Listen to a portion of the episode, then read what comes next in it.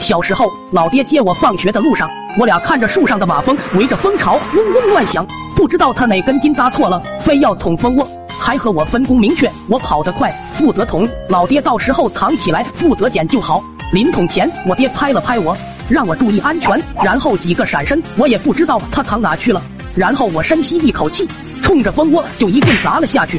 我一击得手，力道之大，蜂窝直接飞了出去。然后我撒腿就跑，铺天盖地的马蜂嗡嗡追了过来，场面异常壮观，声音之大让我头皮发麻。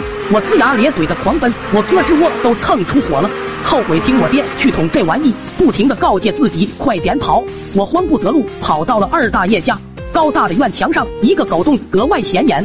此时，这个狗洞在我眼里简直就是求生之门呀！我用零点五秒衡量了一下洞口，然后一头扎了进去。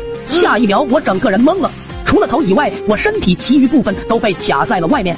然后钻心的疼痛从大腿、屁股上传来，我撕心裂肺的嚎叫着。二大爷家的大黄被这突如其来的一幕吓得直接蹦了起来，四条腿在风中凌乱着，一阵倒翅，然后发出哽咽的惨叫后，一脸懵逼的看着我。我当时直接崩溃了，我求助似的看向狗狗，还是一脸懵逼的看着我。二大爷在屋子里以为有人偷狗，提着家伙就冲了出来，然后看见一颗诡异的人头在墙角嚎叫，二大爷吓得直接一屁股摔在了地上，大嘴一张，惨叫的后槽牙都露了出来，声音之大惊动了周围的邻居，最后村民带着火把驱散了马蜂。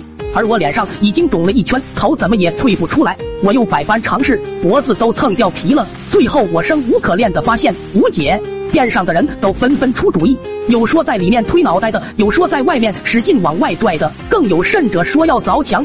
我心说，妈蛋，你们这都啥馊主意，还凿墙？这哪是救我，分明要把我活埋了。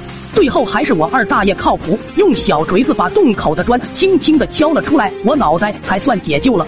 然后我被送进了卫生院，刚进卫生院就听到了我爹在里面的惨嚎声。我跌跌撞撞走进去，看到我爹眼睛不像眼睛，嘴不像嘴的，脸肿的怪胎一样。我有些疑惑的说：“爹，你咋成这样了？”我爹一听我的声音，他用眼睛仅存的一条缝看着我，咆哮道：“你特么的小兔崽子，你还好意思问我？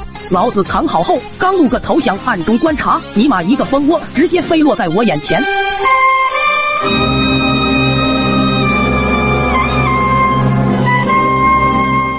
几天后，我爷俩纷纷出院。再次路过二大爷家时，看着被修复好的狗洞，我爹吧唧着嘴，左看右瞧，说：“真特么怪事，就这一个窟窿能把你卡住了，你也忒完蛋了。这咋就能进不能出？”我不忿的刚想反驳他，只见我爹正吭哧吭哧开始往里钻。我二大爷在院子里正和水泥呢。